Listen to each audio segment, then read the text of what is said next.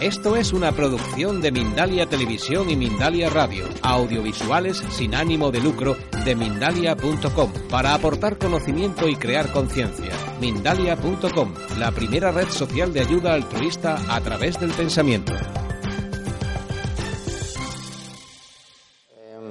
Solo, yo no voy a hablar de la fe Bahá'í, eh, pero sí que para aquellos que no la conozcáis de nada, simplemente un apunte así muy, muy rápido. La fe Bahá'í eh, es la religión independiente más reciente. Fue fundada en el siglo XIX por Bahá'u'lláh, que quiere decir la gloria de Dios. Y eh, bueno, una de las enseñanzas fundamentales de la fe Bahá'í es la unidad de la humanidad, que luego me extenderé sobre ese concepto, y otro es que la humanidad ha sido creada por un Dios único incognoscible, no podemos conocer a Dios desde nuestro conocimiento limitado, nuestra comprensión limitada, porque somos criaturas suyas, y Dios se comunica con la humanidad por medio de mensajeros que envía cada época y dependiendo del momento histórico y de las condiciones culturales de, la humanidad envía un mensajero. Por ejemplo, Jesucristo, o por ejemplo, Moisés, o por ejemplo, Mohammed. Y un mensajero no contradice a otro mensajero.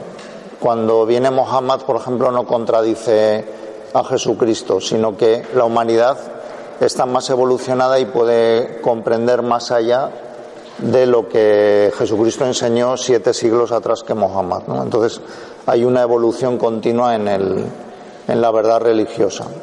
Y Bajaola se proclama como un nuevo mensajero que trae un nuevo mensaje para la humanidad. Yo se lo dejo ahí y yo os voy a hablar de dos temas en, en la cuestión del diálogo interreligioso y de la unidad de, de los credos. Y bueno, lo que voy a compartir con vosotros está sacado de las enseñanzas de Bajaola, pero no voy a estar refiriéndome continuamente a ello. Entonces, sin más. Hay un texto sagrado Bahá'í que dice que si la religión es causa de conflicto y si la religión se convierte en motivo de odio, lo que sería un hecho verdaderamente religioso es no tener ninguna religión. Yo creo que con eso se dicen muchas cosas. La religión debe ser un medio para el bienestar de los seres humanos. Y si la religión es lo contrario, si la religión no, no contribuye a la amistad entre diferentes culturas, si no contribuye eh, a amarnos los unos a los otros y no contribuye a, la mejora de la justicia en el mundo, entonces la religión no es verdadera religión, no está cumpliendo su función y lo mejor sería no tener religión, porque se, se, habría convertido en una cáscara vacía, en un estorbo que no cumple realmente su. Es como, imaginaos un, no sé, un, una pareja que, que, ya no tiene amor en, dentro de esa pareja, ¿no? Entonces esa pareja sigue junta, pero en realidad no surgen más que tensiones de ahí, porque en realidad no hay amor, no hay un afecto, no hay una unidad. Entonces es solo la forma, ¿no? Bueno, pues la religión también cuando solo es la forma se convierte en esto que solo provoca odio, solo provoca distanciamiento, solo provoca prejuicios, ¿no? Y tenemos que ser conscientes de que a veces cuando nosotros sentimos islamofobia, por ejemplo, o cuando sentimos prejuicios hacia otras personas, simplemente por sus creencias o por su aspecto, en realidad eso es un reflejo de nuestra visión del mundo que tenemos que corregir porque el mundo es diverso y el mundo es, es amplio ¿no? y no, no puede ser cerrado solo a nuestra visión de las cosas.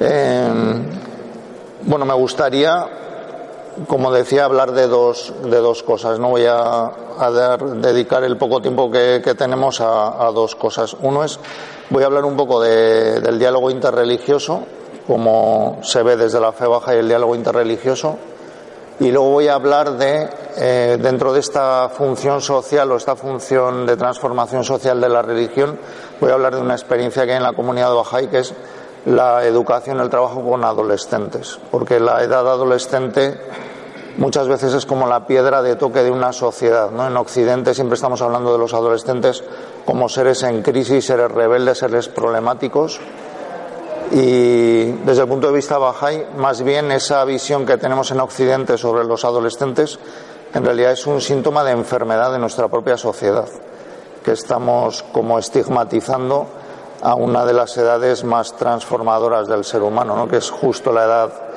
pues de los 12 a los 15 años más o menos, ¿no? que es cuando alguien realmente toma el camino moral en su vida o define realmente con independencia su propio camino moral.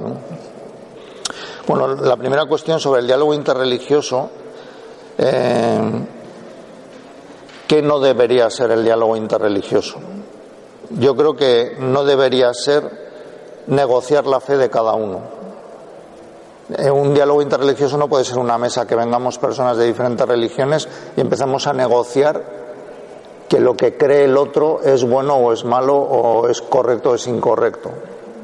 Yo creo que eso no puede ser el diálogo interreligioso. Cada uno viene desde su tradición, desde su creencia, desde su convencimiento y eso es irrenunciable. Entonces yo creo que no se trata de eso. Tampoco se trata de buscar una ética de mínimos, es decir, una ética que vamos a simplificar cosas esenciales de la creencia de cada uno para quedarnos solo con aquello que es aceptable políticamente para todos, ¿no? Sino eso tampoco puede ser, ¿no? Porque la ética espiritual es una ética muy amplia, es un camino muy amplio que uno recorre a lo largo de toda su vida. Y tampoco puede eh, tener como horizonte el diálogo interreligioso el buscar un sincretismo el crear una especie de nueva religión que se compone como de trozos que seleccionamos de las demás religiones o de las religiones existentes para crear algo que a todo el mundo le guste. Yo creo que ese no es el, propósito del diálogo interreligioso, ¿no?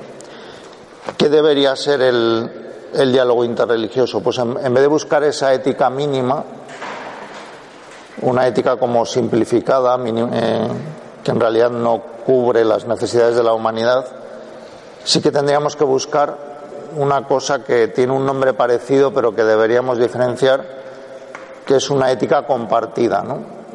Eh, es evidente que seamos ateos o seamos creyentes de cualquier religión o seguidores de cualquier movimiento espiritual o nos hayamos hecho nosotros nuestro propio camino según nuestro entendimiento o experiencia, hay una serie de cosas que todos tenemos en común, seamos de donde seamos, ¿no? Lo primero es reconocer eh, la unidad esencial de la humanidad.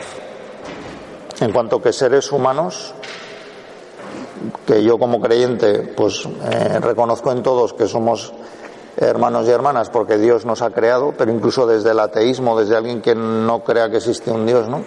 El hecho es que somos seres humanos que pertenecemos a la misma especie, que eso eh, es la expresión de una unidad esencial que existe en el mundo y que solo existe una raza que es la raza humana. Creo que eso es como lo primero de todo. Tenemos que reconocer eso, que la, humanidad es una sola familia. Si partimos de ahí, en vez de diferenciarnos unos a otros, no digo que nadie niegue nada de lo suyo, ni renuncie a nada de lo que cree, ni de su origen, ni de su cultura. Estoy diciendo reconocernos esencialmente como miembros de una única gran familia que es la humanidad. En una familia, cuando uno reconoce al otro, cuando uno reconoce a su hija, a su esposa, a su marido, a su padre, si lo reconoces estás apreciando también eso de diferente, eso que es una persona distinta de ti y que tiene otra forma de ver el mundo, ¿no? Eso por un lado. Creo que también eh, otro, otro gran área de trabajo de, los, de las religiones es el reconocimiento de la igualdad entre el hombre y la mujer eh, no solo del reconocimiento de la igualdad del hombre y la mujer, sino también de sus grandes implicaciones sociales. O sea, yo no voy a decir ahora mismo, no me voy a entrar en qué se tiene que concretar eso, pero creo que es un elemento básico de partida. ¿no? Creo que históricamente eh, la mujer ha sido relegada y creo que en realidad no ha sido si uno analizase, bueno, esto es muy discutible, pero en realidad la religión más bien lo que ha hecho ha sido eh, intentar suavizar esa diferencia dentro del contexto histórico que estaba. Y probablemente la, mujer ha sido discriminada o está siendo discriminada incluso hoy en día, pues porque se han impuesto valores tradicionalmente masculinos en vez de tradicionalmente humanos. ¿no? Pero bueno, yo creo que es muy importante que desde un punto de vista espiritual se reconozca esta unidad esencial, esta igualdad esencial hombre-mujer y a partir de ahí eh, plantear el futuro de la humanidad. Creo que hay otro área también que es la defensa de los derechos humanos, donde la religión, las religiones tienen un gran terreno de encuentro y de trabajo común. Existen grandes experiencias de muchos años de trabajo, como en el Reino Unido, que hay una mesa por la religión y los derechos humanos, donde me consta que participa también el Islam y todas las grandes religiones allá. Y es una mesa de trabajo que lleva muchísimos años y que en, en el Reino Unido, a pesar de que los medios de comunicación se empeñan en mostrarnos episodios puntuales de racismo y de xenofobia, ha ido contribuyendo en, en las últimas décadas a crear una sociedad cohesionada ¿no? en, en el Reino Unido. Y luego también creo que hay como otra cuestión que las religiones como que deben afirmar, ¿no? Y es acerca del fanatismo religioso. Porque desgraciadamente mucha gente eh, asocia la religión o alguien que sea firme en su religión con un fanático. Y creo que la cuestión del fanatismo religioso una persona que sea verdaderamente creyente va a reconocer que es la antítesis de la verdadera religión. Un fanático es, en realidad, es un no creyente, porque si uno realmente cree en Dios, eh, le llega esa paz ¿no? que todos estamos buscando. El fanático no tiene paz, el fanático en realidad es porque no está muy seguro de lo que cree y tiene que defenderlo con violencia o cree que lo defiende con violencia. ¿no? Pero el, fanatismo es la antítesis de una vida verdaderamente espiritual, está lleno de miedo, de odio al diferente, de, de separación. ¿no? Solo muestra la bancarrota moral del fanático. La verdadera religión no puede contradecir a la ciencia y a la razón, sino que la trasciende. La ciencia y la razón es un sistema de conocimiento y la religión es otro sistema de conocimiento. No se pueden contradecir si, están tratando sobre la verdad. ¿no? Pero yo creo que el problema eh, surge cuando la religión o la ciencia tratan de invadir un terreno que no les pertenece. ¿no? Yo creo que esa es la, la cuestión. Eh, no sé cuánto tiempo me queda. Y por ir dosificando. Tres minutitos a diez, vale. Vale. Eh, bueno, la, un, un, un, par de puntos más y luego voy a hablar del tema de los adolescentes. La verdadera espiritualidad, así entendida, se, la verdadera adoración a Dios, cuando hablamos de adorar a Dios, ¿qué significa adorar a Dios en el siglo XXI? Hay muchas formas de, de adorarse a Dios y de acercarse a lo sagrado, pero digamos que la expresión de que alguien es adorador a Dios, la, o sea, la forma de reconocer que alguien adora a Dios, sería que esa persona está dedicada al servicio a la humanidad. Eh, en realidad, uno puede buscar en la, la, soledad, por ejemplo, para hacer una oración, o, o para meditar, o para concentrarse, o para tranquilizarse, o para buscar una comunión con Dios, pero el verdadero, la verdadera expresión de la fe es cuando alguien eh, está en el mundo mezclado con otros seres humanos y sirve a otros seres humanos. Creo que esa es la verdadera expresión de, la espiritualidad, ¿no? Y cuando alguien contribuye al establecimiento de la justicia. Eh, bueno, os voy a hablar de. Bueno, os voy a leer un, un texto de Bajaula sobre que sirve un poco de resumen ¿no? de lo que he dicho hasta ahora y luego voy a hablar del tema de los adolescentes.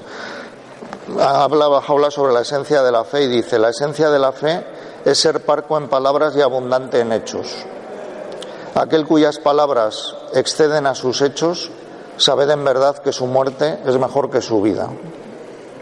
O sea, cuando esa persona muere, casi nos hace un beneficio más que cuando está vivo y habla de todo, pero no hace nada. ¿no? Bueno, os voy a hablar ahora del, de una experiencia concreta, bueno, no es una experiencia puntual porque es un programa que lleva 35 años en marcha, que es el programa de capacitación de adolescentes que tiene la comunidad Bahá'í. Es un programa que está, no es solo para adolescentes Bahá'ís, es un programa que se ofrece a adolescentes particularmente entre la edad de 12 y 15 años, que creemos que es justo la edad crítica en la que una persona toma como su, sus grandes decisiones morales ¿no? y su dirección moral. Eh, es un programa que intenta acompañar a los adolescentes justo en esa etapa de cambio, de autoafirmación, para que la meta no es adoctrinarles en la fe Bahá'í, sino el eh, dotarles de las herramientas de la percepción para que ellos, cuando se enfrenten a un dilema ético, puedan tomar una decisión independiente, pero desde un, desde un esquema moral. Según la fe Bahá'í, la educación moral no es una lista de cosas que se pueden hacer y otra lista de cosas que no se pueden hacer, eh, sino que la, la verdadera moral es que una persona puede tomar una decisión libremente. Pero tomar una decisión libremente no quiere decir que una persona tome una decisión sin ninguna información, sin ninguna educación. Cuando alguien toma una decisión al azar, a lo mejor tiene la ficción de que es libre, pero en realidad solo somos libres cuando sabemos, cuando conocemos, solo cuando hemos recibido una educación, cuando hemos recibido una formación, es que tenemos libertad de elección. Una persona desde la ignorancia no puede ser libre nunca. Entonces es con esta perspectiva que, está este programa de, de los adolescentes. ¿no? Como decía al principio, la fe baja y no cree en esta ideología prevaleciente en Occidente de que los adolescentes son rebeldes por naturaleza o están en estado permanente de crisis, sino que más bien el adolescente, sobre todo a la edad de entre 12 y 15 años, es cuando se activa el pensamiento abstracto, cuando se, activa todos los dilemas morales y éticos en la mente de la persona y más bien esa crisis, esa crisis que los adultos dicen que tienen los adolescentes, en realidad es una crisis de los adultos que fracasan en reconocer que el adolescente es una persona con un pensamiento independiente y que ya no le basta que le des una orden. Le digas, esto se hace así porque soy tu padre.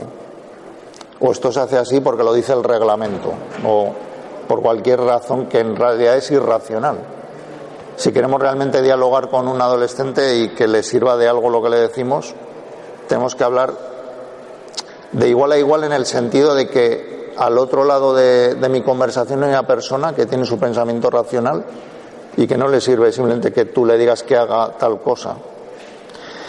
Y, cuando alguien, eh, cuando un adolescente reacciona de forma rebelde a una orden o algo así, no es que sea específico del adolescente, es que cualquier persona de cualquier edad, si te dan una orden irracional, te vas a rebelar, aunque tengas 50 años y con más razón. Vas a pensar, pero este tío, ¿por qué me habla así? ¿Quién es este para, para darme una orden o para decirme algo sin ninguna explicación racional detrás? Pues yo esto no lo voy a hacer. Y eso es algo específico de los adolescentes, no, eso es algo específico de una persona que tiene una mente con la que piensa y dice, a mí esto que me estás diciendo no me vale. Esa es una fuente de conflicto, que en realidad la crisis es, como digo, desde los adultos, y luego hay otro, que es la incoherencia, que los adolescentes ven los adultos entre lo que dicen y lo que hacen. Esa quiebra moral que los adolescentes ven en la generación que fue anterior y que provoca desafección luego hacia la religión o hacia la sociedad, etcétera. Eh, entonces, en este programa de adolescentes, digamos, hay muchos elementos ahí, pero se basa también en una enseñanza que dice que el ser humano es como una mina rica en gemas de valor inestimable. O sea, Dios nos ha creado ricos. Dentro de nosotros están puestos potencialmente todos esos atributos divinos. Podemos ser generosos, podemos ser amorosos, podemos ser justos, todo eso son señales que Dios ha puesto dentro de nosotros y están ahí.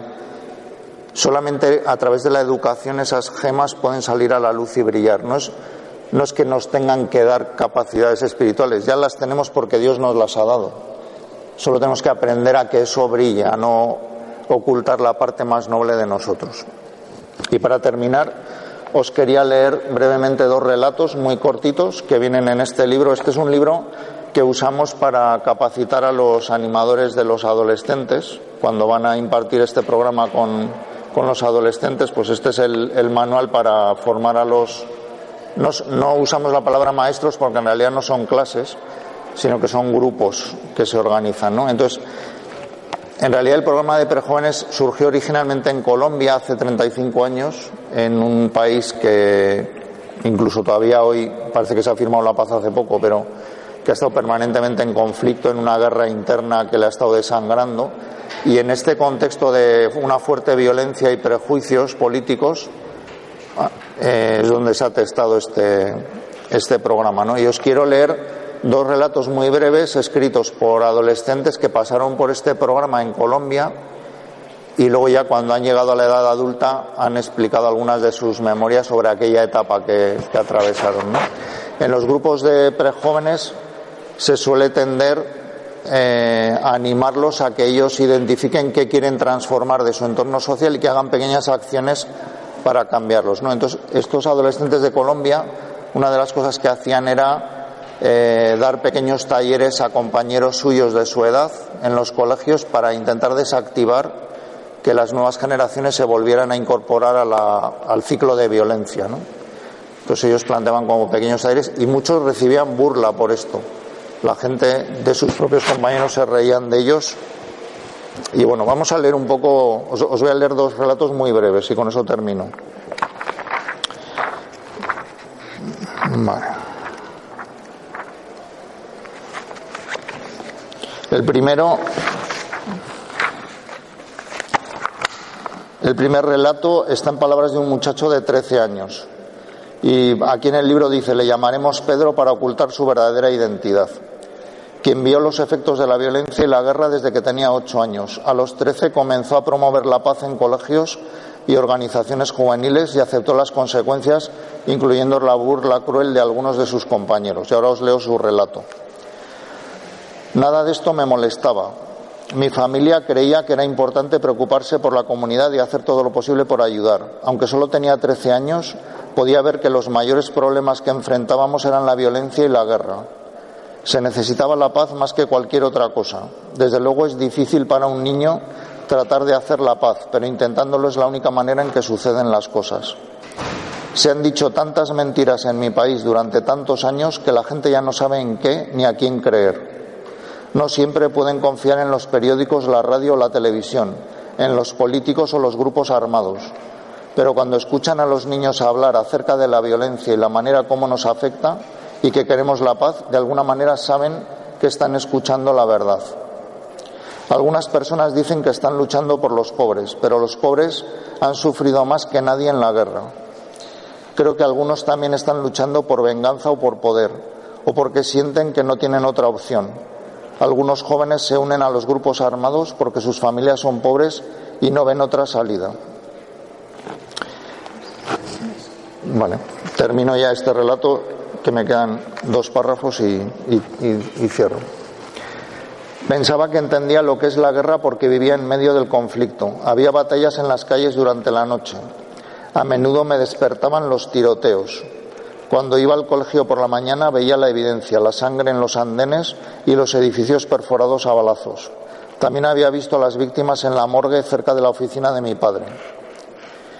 Yo hablaba de esto con confianza, como si supiera lo que significaba la guerra, pero cuando asesinaron a mi padre, no solo me destrozó el pesar, sino el haber entendido la guerra.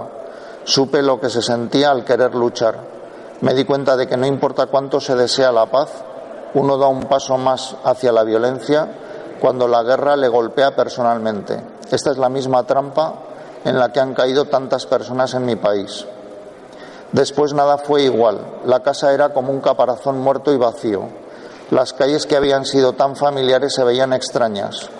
Nada ni ningún lugar parecía seguro. Pensaba que todo mi trabajo por la paz había sido en vano porque no había salvado a mi padre. La espantosa violencia que se había apoderado de nuestro pueblo finalmente había golpeado el corazón de mi familia y yo no había sido capaz de detenerla. Me culpaba a mí mismo y me preguntaba, ¿qué he hecho yo para que mi padre muriera de una manera tan violenta? Sabía que podía tomar mi arma y matar a ese hombre. Estoy acabando, ¿eh? Esto es una, el final de su carta que me estoy resumiendo. Una noche, poco después de que mataran a su padre, entra, eh, oye ruidos en su casa y baja a la planta de abajo y ve a un hombre armado que está dentro de su casa. Y dice, sabía que podía tomar mi arma y matar a ese hombre. Estaría vengando la muerte de mi padre, estaría protegiendo a mi familia y casi nadie en mi país me culparía por haberlo matado. Sin embargo, aunque todo esto era verdad, no hice nada. Mi padre quería que trabajara por la paz. ¿Cómo podía volverme violento ahora? La única forma de mostrarle respeto y amor a mi padre, la única manera en que podía salvar a mi familia, era tratando de hacer la paz. Matar a ese hombre no me devolvería la paz a mí, ni a mi familia, ni, a mi país. De hecho, al matarlo lo perdería todo. Sería igual que él.